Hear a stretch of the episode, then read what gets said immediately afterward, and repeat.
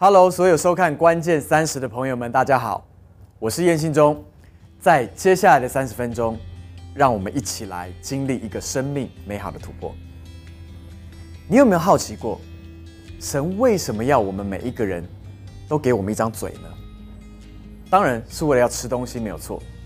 但其实有一个更重要的功能是说话，因为话语是这个世界上面最有能力的东西。从创世纪一直到启示录，我们都可以清楚的看到它的重要性。希伯来书第十一章第三节这边说到，我们因着信，就知道诸世界是借神话造成的。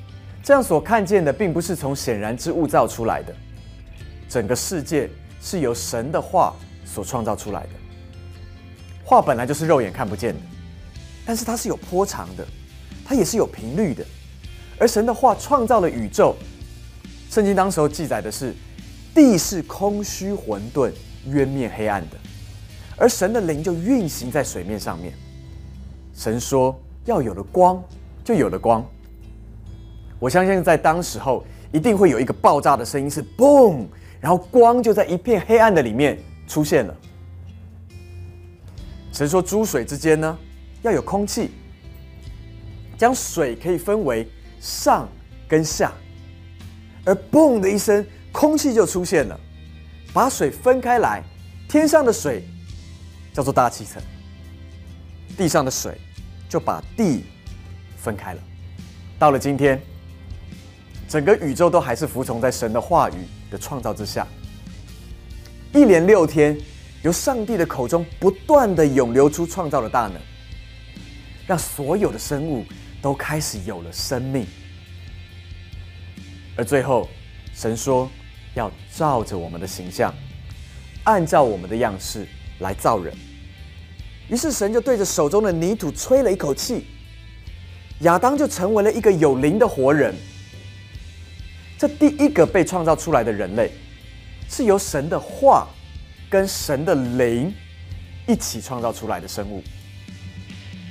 它里面满有神的话，在它的里面，而且神的话语呢，又是他灵里面的粮食，使他知道他是谁，他是何等的被爱，他是多么的特别，并且他被赋予这全地最高的权柄。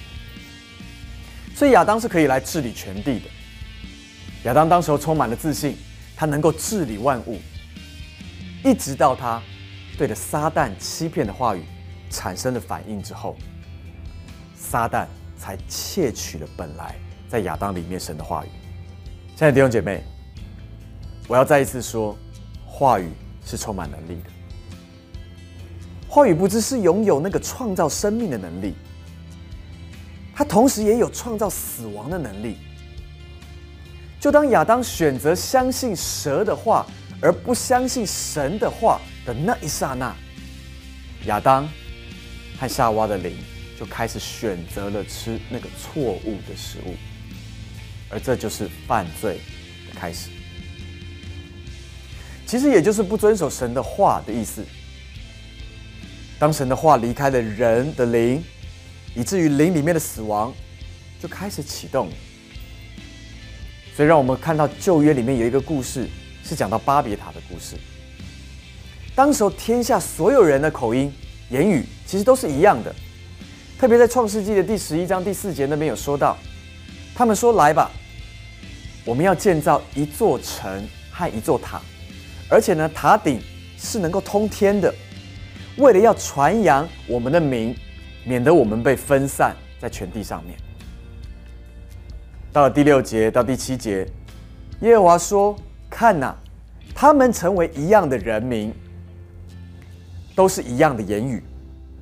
如今做起这个事来，那么以后他们所要做的事就没有不成就的了。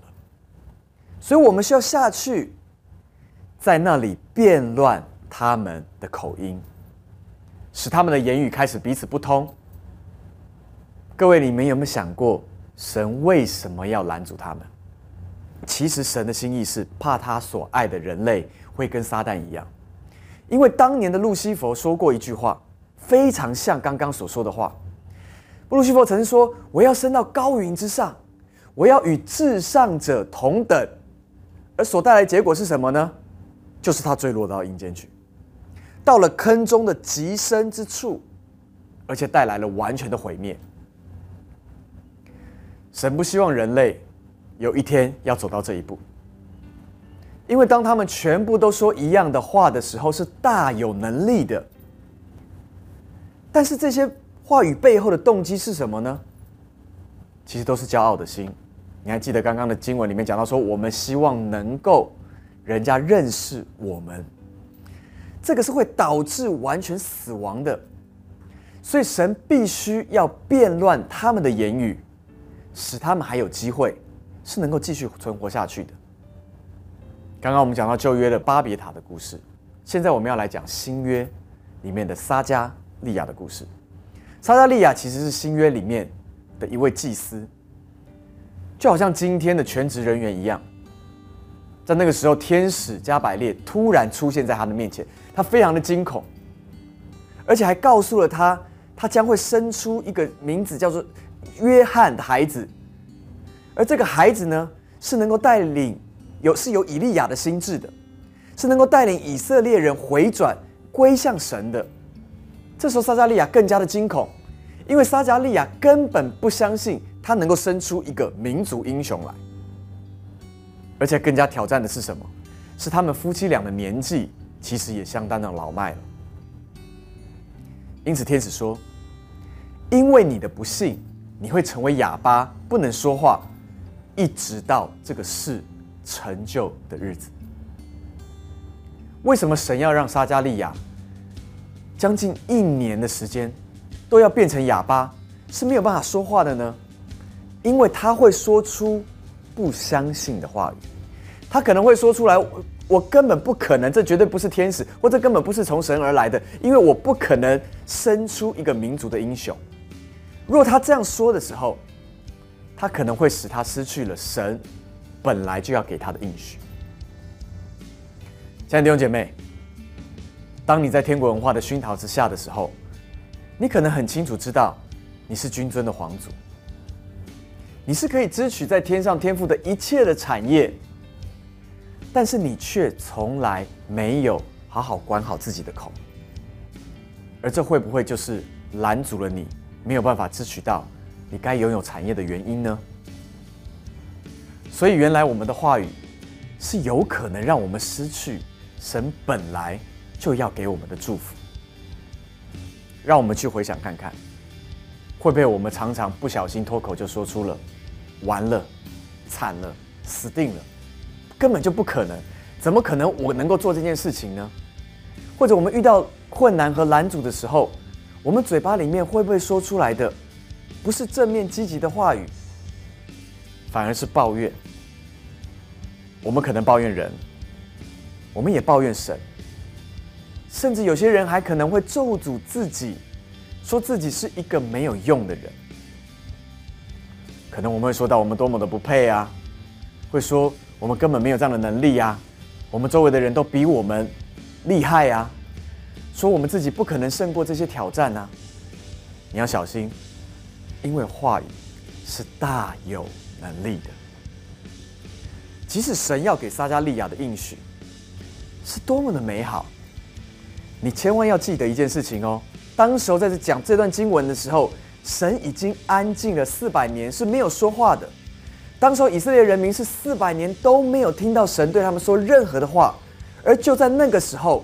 加百列这位报好信息的天使亲自出现报好信息，那是一个多么酷的事情！我不晓得你可不可以想象，四百年没有说过话，突然有天使出现在你面前的时候，你会怎么反应？而且这个应许是可以生出一个带来民族整个回转转向的一个伟人。这么好的事情，都有可能会因着撒加利亚他的不幸。甚至他说出那些不幸的话语，导致他会走进他自己的预言的里面，而不是神所应许的未来的里面。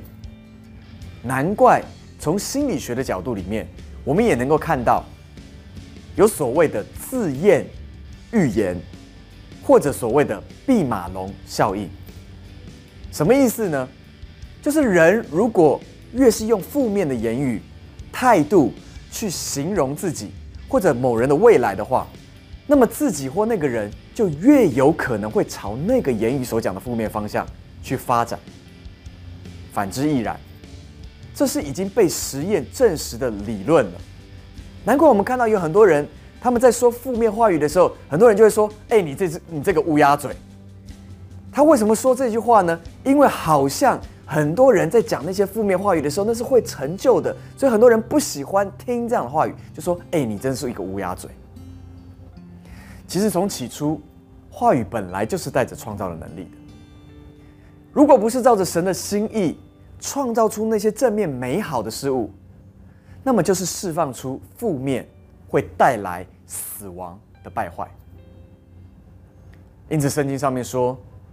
生死在舌头的权下。雅各书第三章第五节那边有说到，舌头虽然在白体的里面是最小的，却能够说大话。看那最小的火能够点着最大的树林。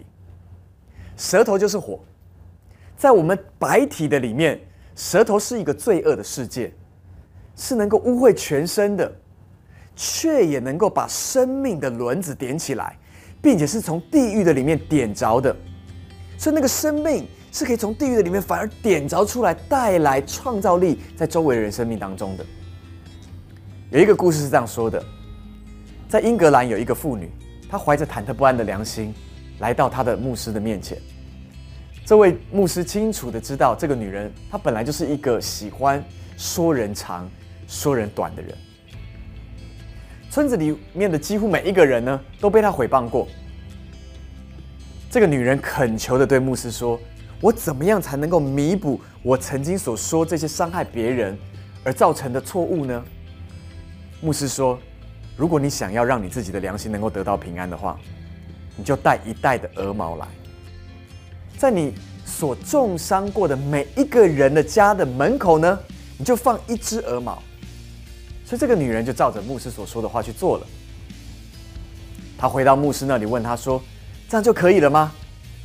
这位年长又有智慧的牧师说：“不，你现在去把每一只鹅毛全部都收集回来拿给我。”过了很长很长的时间，这个女人都没有回来。最后这个女人回来的时候呢，她一只鹅毛都没有办法带回来。她说：“所有的鹅毛都被风吹跑了。”这个牧师就对她说：“这位大嫂，你知道流言蜚语就如同这些被风吹走的鹅毛是一样的，是很轻易就能够从我们的口中说出去，但却很难再收回来。因此，圣经上面说，污秽的言语一句都不要说出口，因为是覆水难收的。”而且带着死亡的创造力，难怪马太福音第七章第一节到第五节会这样说：“你们不要论断人，免得你们被论断。因为你们怎样论断人，也必怎样被论断。”哇，原来是相对的。原来当我们做这件事情的时候，我们反得到的是同样的结果。所以你们用什么量器量给人呢？也必用什么量器量给你们。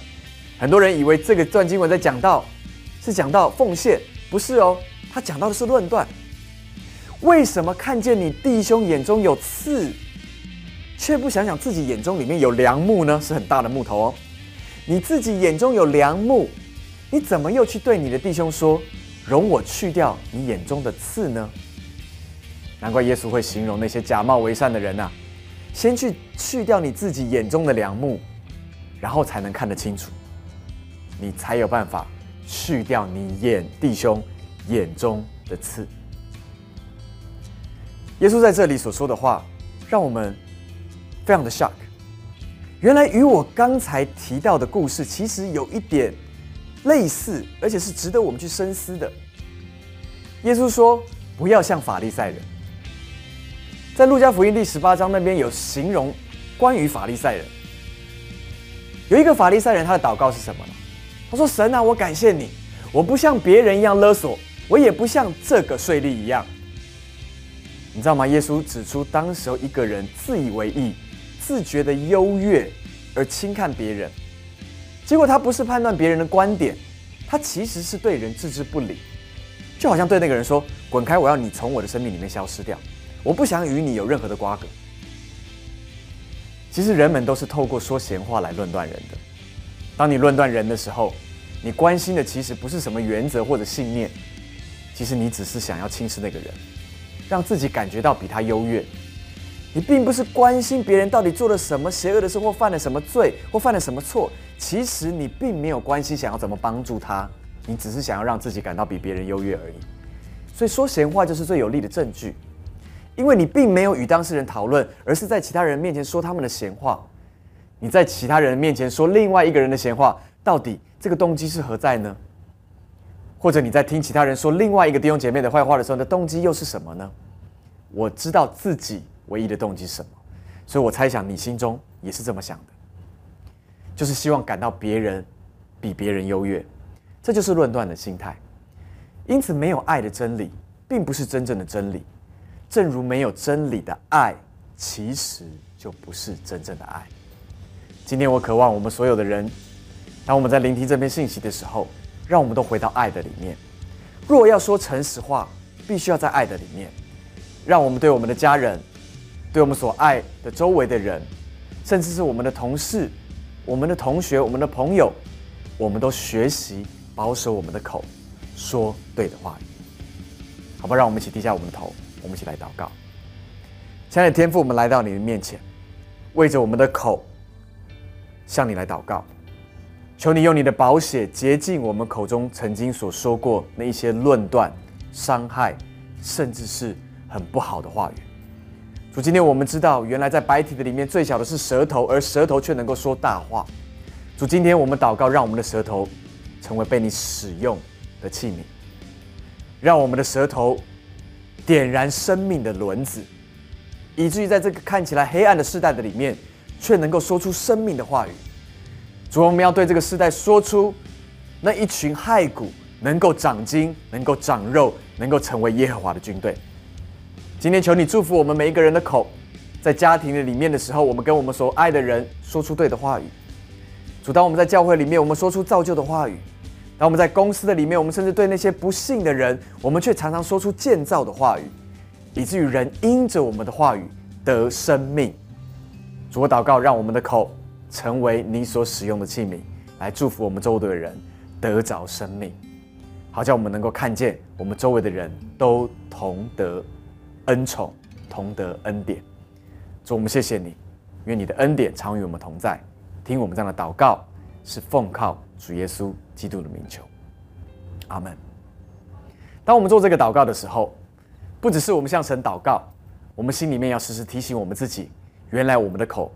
就代表着神所要说的话，让我们说出生命，让我们说出创造，让我们说出一个感恩的话语，使我们周围的人都得建造。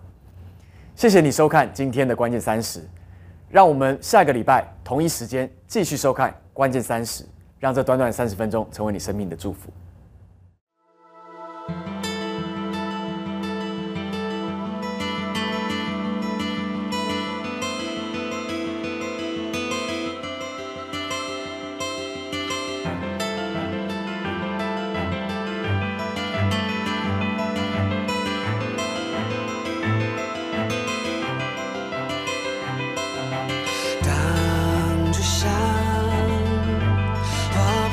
虚伪的宁静，两种声音，看人群，为了明日的光叹息，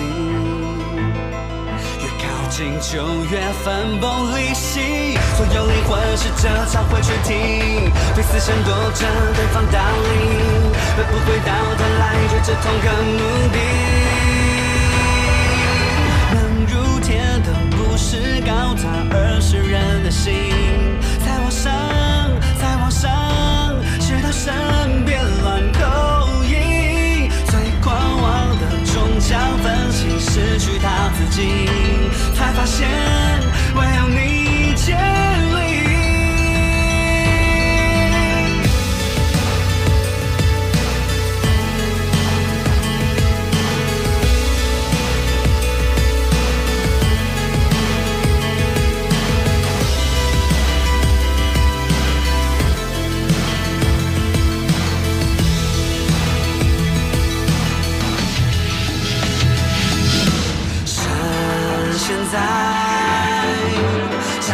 最残后的秘密双手写进酒入心碎弹夹失落了一地难道连自尊一该废弃？我问自己宽容还有没有？不是带着伤冲到最后。当没有了尊重我拿什么去活？是高塔，而是人的心。再往上，再往上，直到身边乱扣音，最狂妄的终结。